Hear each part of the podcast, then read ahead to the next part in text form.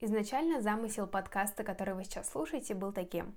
Я беру какую-то штуковину непонятную мне, и которая мешает мне жить, и пытаюсь разобраться с ней с помощью рационального подхода и каких-то конкретных действий, а потом рассказываю об, об этом всем незнакомым, посторонним людям. Это я о вас. Но штука, о которой я хочу поговорить сегодня, это то, с чем я не разобралась, это то, что мне непонятно, и то, о чем я могу только рассуждать. Поэтому сегодня, можно сказать, вы станете свидетелями моей рефлексии.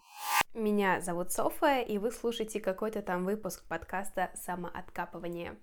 Начну я немножко издалека, потому что не уверена, в чем конкретно корень проблемы — а, уже больше недели я ничего не пишу, не записываю, не занимаюсь ни, никакой своей творческой а, работой, и не потому, что у меня исчерпались идеи, а потому что чуть больше недели назад произошла такая ситуация. Я прочитала пост одного очень популярного человека и задумалась вот о чем. Он такой популярный, его читает столько людей, и они все ему верят, а он пишет ужасный бред, полнейшую чушь на многомиллионную аудиторию, и э, эта чушь может просто нести вред обществу. Я, наверное, не буду говорить конкретно, что за человек, э, что за текст и в чем проблема. Э, суть не в этом. Суть в том, что я подумала о том, что а вдруг кто-то так читает или слушает то, что делаю я, и то же самое думает обо мне. А!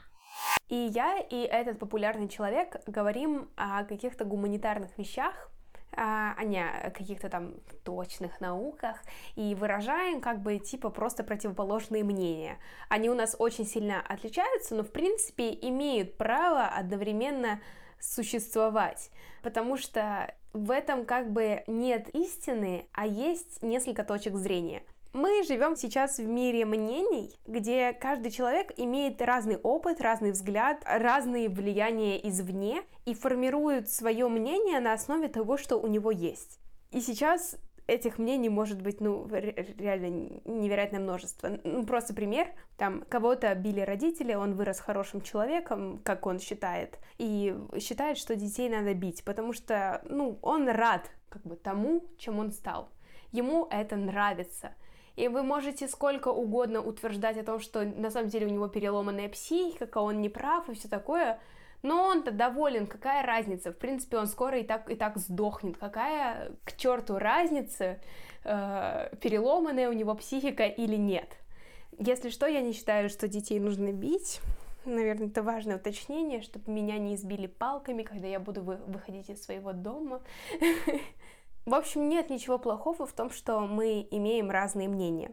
Э, я начинала с того, что я переживаю за то, что мое мнение может кому-то показаться идиотским, и сейчас я как бы типа поспорила сама с собой и доказала себе, что этот страх нерациональный, и я имею право иметь дурацкое мнение. Но меня возмутило не то, что он сказал, а то, как он это сказал. Этот человек утверждал все, что он говорит, как истина, с которой невозможно спорить, как факты, которые нужно принять, и говорил об этом крайне агрессивно, крайне громко, так что все люди, которые отписывались у него в комментариях, писали в такой же агрессивной манере, также жестоко выражая свою точку зрения, и было видно, какое озлобленное общество он взращивает своей манерой письма. Наверное, надо продолжить этот пример с избиванием детей. А, я сказала, что нет в этом ничего плохого. Что такого, господи, если человеку все нравится? А, я думаю, что со мной здесь можно поспорить, во-первых, что человек будет избивать своих детей, а у них уже, может быть, будет переломанная психика, и что, возможно, он будет кричать об этом всему миру, что избивать детей классная тема, давайте это делать, и кто-то ему может поверить. Э, ну, в общем, второе — это то, о чем я как раз и говорила с этим вот очень популярным человеком. Если у тебя есть мнение, не, не нужно как бы ну, кричать о нем как бы как истина, да, типа, да, да меня так мать воспитывала, да мою мать так мать воспитывала, и бабушку, и всех на свете, и все мы хорошие, образованные люди, так что бейте своих детей, супер идея.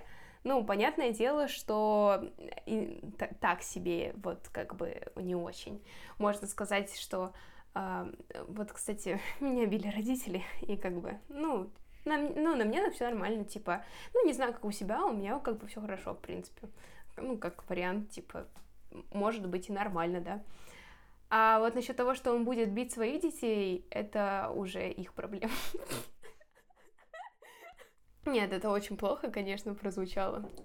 Нет, я не хочу просто лезть в отношения других семей, и я думаю, об этом можно, нужно разговаривать отдельно.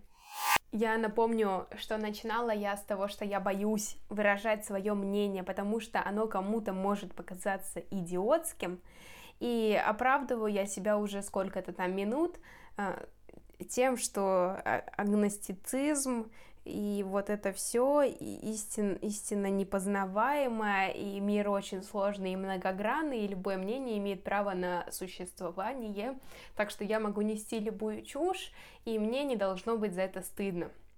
Вот, но мне все равно стыдно. Еле держу, чтобы не говорить через каждое слово, и извините за то, что я несу бред. В общем, то, о чем я говорю, это проблема с самооценкой, перфекционизмом, синдромом самозванца и вот этим всем. А, и это то, с чем я не могу справиться. Я еще не нашла инструменты, которые могут мне помочь это побороть.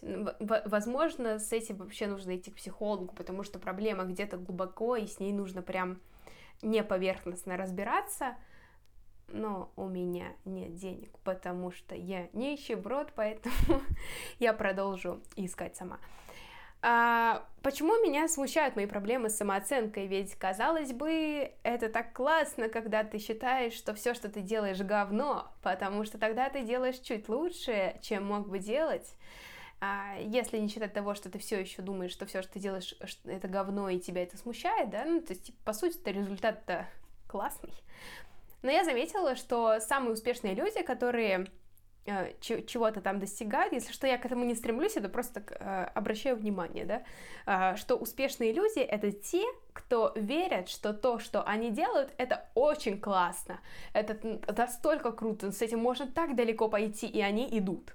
У меня в голове сразу всплывает несколько э, вариантов конкретных людей, которые, ну, реально делают парашу, э, и при этом очень классно гребут с нее деньги лопатой, а, потому что они изначально подают а, скажем так, то, что они делают, как что-то нечто очень классное, и не боятся идти вперед. Они не боятся делать новые э, шаги и идут гораздо быстрее. Даже не могу представить, как э, быстро и классно идут те, кто делают что-то классное и не боятся. Кстати, а ты замечал такую закономерность, что люди, которые делают что-то крутое, а, менее популярные и богатые, а, и чаще имеют проблемы с самооценкой? Дима кивает головой. А, в общем, я нахожусь на стыке. С одной стороны, я верю и знаю, что то, что я делаю, это очень прикольно, классно, круто и, и интересно. Еще мне сказать, что у меня приятный голос. Вот. А с другой, я, я, как уже сказала, еле держусь, чтобы не извиняться через каждое слово за то, что несу бред. Из того, что я сказала, прямо следует, что я понятия не имею, как избавиться от этого ощущения, что ты никогда не сделаешь ничего крутого, не пойдешь далеко и что ты не тупой. Но я могу сказать, что я пытаюсь сделать, что слегка мне помогает хотя бы начинать что-то делать. Бояться я не перестаю, что я тупая, но я хотя бы делаю. Боюсь, но делаю. Вот. А, во-первых, это доверие а, людям, которым я поручаю ответственность принимать решение, говно я делаю или не говно. А, я просто спрашиваю своего любимого дорогого мужа, а, что он думает насчет моих подкастов, и всегда пишу их при нем, чтобы он мне сразу мог сказать, что ну, вот эта хрень не надо. Э, тебя не поймут. Вот. И если я все-таки говорю какой-то бред, это если что он виноват, это он мне не сказал, что это бред, если что, все претензии к нему. Вот. Я пытаюсь еще не обращать внимания на своего внутреннего критика, ну то есть я точно не знаю, как его убрать, но я стараюсь его так тыдыщ по лицу вот рукой вот так вот тудум, чтобы он э, упал в обморок и все. И стараюсь больше руководствоваться логикой, типа, если что, я никого не заставляю ничего слушать, и вы сами виноваты, что делаете это. И третье это что? М-м, делать сразу. Не думать, не планировать, не дай бог, а делать сразу, как только появилось вдохновение, идея, хотя бы какая-то вот маленькая мыслишка, что вот это может быть классно, все сразу делать, пока ты думаешь, что это может быть классно.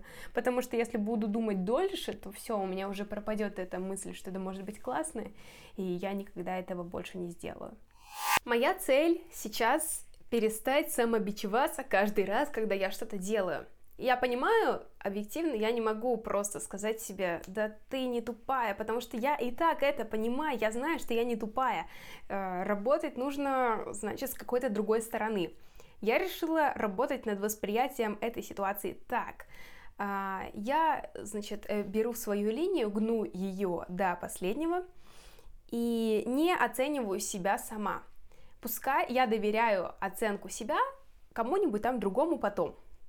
Пускай мне прилетит обратная связь от слушателей, пускай мне все скажут, что я делаю говно, и лучше уж мне скажет это кто-нибудь другой, чем я себе сама потому что э, оценку от кого-то другого воспринимать всегда как-то попроще, потому что там ты можешь э, посмотреть со стороны и сказать как бы, о, чувак, я с тобой в этом согласен, а в этом не согласен, или, о, чувак, а ты говоришь какую-то ахинею, потому что у тебя там тупое лицо, я не знаю, ну, извините, я не считаю, что у кого-то тупое лицо, это сейчас звучало очень жестко, но у меня есть, кстати, подкаст на тему, как я пыталась не быть токсичной. Вот. Восприятие какой-то задачи как э, челленджа — это, по сути, геймификация. Таким образом, я уменьшаю количество волевых усилий, которые мне нужно приложить, чтобы это выполнить, и я хочу попробовать таким образом временно изменить отношение к ситуации и посмотреть, что из этого получится. А вот э, получится что-то или не получится, я расскажу, когда ничего не получится.